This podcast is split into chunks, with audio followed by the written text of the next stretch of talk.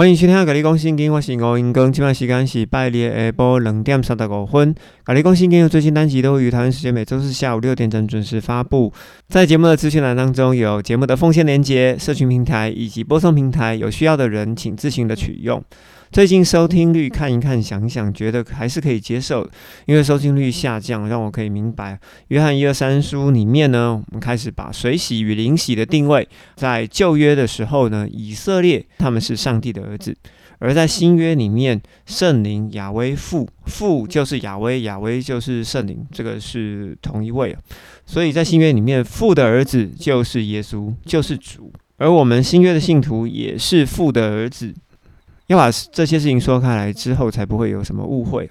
因为在下周就要开始进入启示录了，所以说，如果你的脑中还是有一个三角形的三位一体一直放在你的脑海里，不能够接受父以及上帝的定位，其实启示录会变得很难讲。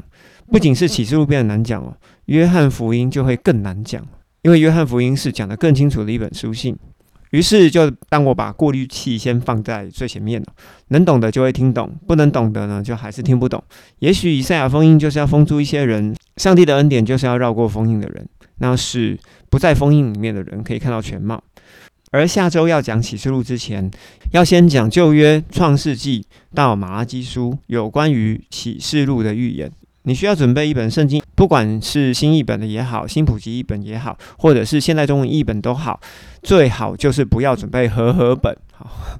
为什么一直要强调不要准备和合本？因为和合本的文字可能会把你弄昏了。我希望这本圣经是好读的，好，至少文字的通顺度可以让一般人比较容易接受，比较容易好读。这也是一本书要成书的目的嘛。如果我写的这个东西弄得好像高深难懂。那这本书的目的就不是给人看，好，OK，所以我觉得圣经的版本是十分重要的一环，所以请大家自行去准备。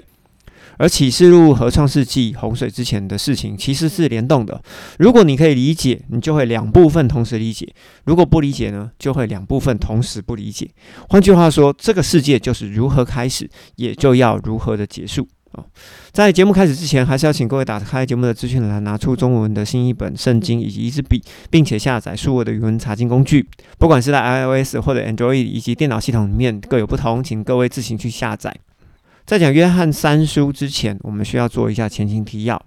问题就是该由是谁？在新约的圣经里面，该由我目前是有看到有三个人哦，一位是土耳其特庇的该由。这记录在《使徒行传》的二十章，在第三次宣教的时候，特庇人该由与保罗同行，由哥林多走回菲利比，并且在特罗亚等待。第二段经文指出，该由是马其顿人，这记录在《使徒行传》的第十九章，也就是希腊半岛北边的马其顿，哈，南边叫做雅该亚，北边叫做马其顿。北边这个马其顿人该由和亚利达古被抓着，冲进了以弗所的剧场。这件事情就是在讲以弗所因为雅迪米女神而造成的骚乱以及暴动，而该由跟亚利达古这两个人就被抓着冲进了以弗所的剧场。第三个人呢是记录在哥林多前书第一章，并且在罗马书的第十六章其实也有提过。在哥林多前书讲的是该由因着保罗而受洗，在罗马书的第十六章讲的是接待全教会许多的信徒。于是我按照第一百零九集我曾经提到的，《使徒行传》其实是个采访稿，而《哥林多前书》跟《罗马书》是作者直接书写的。在这个原则里面，我猜只有两个该有。第一位该有是土耳其吕高尼的特庇人，好，这是第一位该有。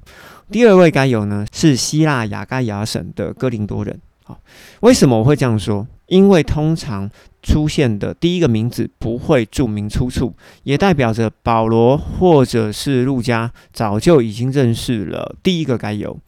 但是第二个该有呢，就会注明地名。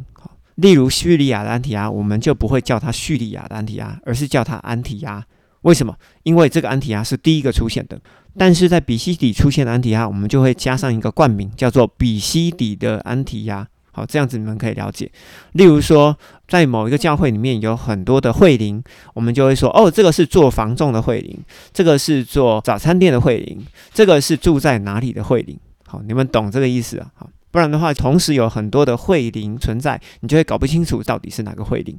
其实这边的该由也是因为需要去辨别，才会去加注他的出生地。但是呢，第一个出现的该由是不会被加注出生地的。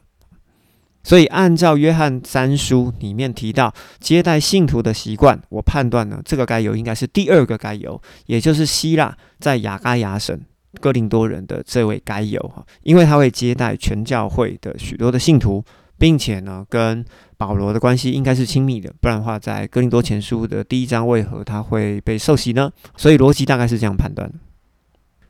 接下来我们要进入约翰三书的第一节，长老给亲爱的该友，我在真理中，也就是在圣灵里所爱的，亲爱的该由，关于有许多的事情，我希望你顺利成功，并且健康，正如你的灵魂能够顺利成功。约翰，我甚感欢喜。因为有许多的弟兄来，哈，来到哪里呢？就是来到了以弗所，也就是在约翰的所在地，也见证了该有你对真理的忠心，如同你行走在真理当中。我没有比听见我的孩子们行在真理当中的行事为人，能使我有更大的喜乐。好，这是约翰对于该有的开头。继续他要讲第五节，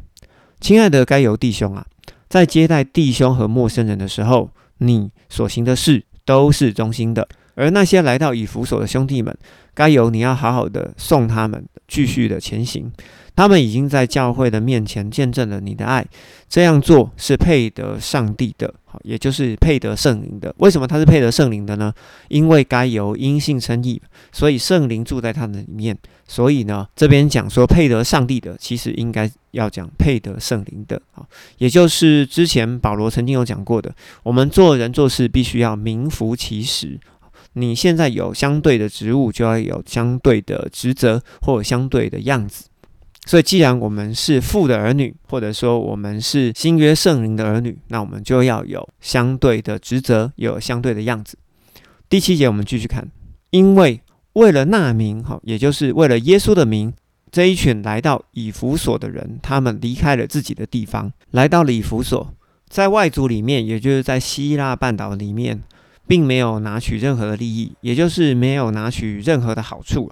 在这里呢，其实同时我们可以看到，在哥林多前书的第九章，保罗也是说，他没有拿哥林多教会的任何的利益以及好处，他们就是一群白白付出的福音传播者。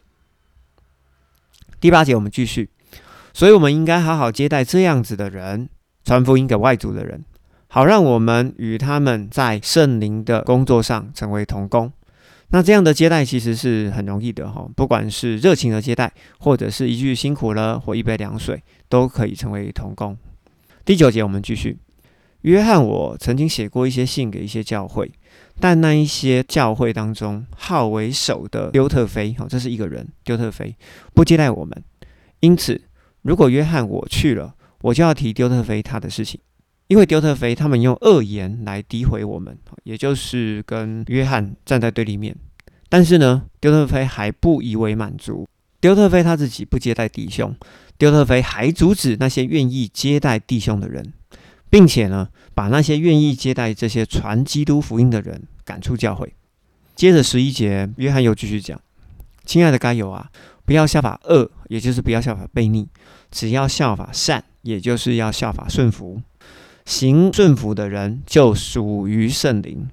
行悖逆的人是未曾体验过圣灵的。于是，在这边我们要说明一下，对于圣灵彼此相爱以及爱人主己的命令，顺服以及悖逆啊，要看这些人是否有经验，或者是有体验过圣灵。而有些人会觉得说，在第十一节里面，不是说行善的人就属于上帝，行恶的人就是未曾见过上帝的人吗？在这边必须要重新再说明一次哦，因为善在新约的希腊文里面，它有顺服的意思，所以恶的部分呢，其实它就有悖逆的意思。而上帝这个词，我们在前几集曾经有谈过，上帝这个字其实最好是用圣灵。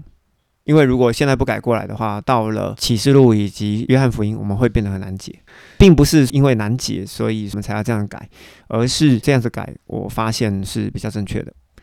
接着我们继续往下看第十二节，约翰在这边举一个例子：低米丢这位顺服圣灵的人，被众人做见证，又被真理的圣灵见证，也就是我们也为他来做见证。并且该由你知道，约翰，我们这群人做的见证是真的。第十三节，约翰又继续交代该由，约翰，我有许多事要继续写给你。但是呢，我不想借着笔跟墨写给你。我很期盼可以与你快快见面，我们口对口，也就是面对面的说话。愿平安归于你，朋友问候你，请你按着姓氏问候所有的朋友们。在这边，我们做一下重点整理：成为福音的接待者，不管你是投入传福音，或者是为传福音者接待，或者是奉献，或者是点个头，或者是问候，或者是给他一杯凉水。这就是你在这个服饰上面，你也有份啊。所以成为接待者，就能够让人看出圣灵在你的里面发光，而你呢，就是福音的本身，你就是传福音的人。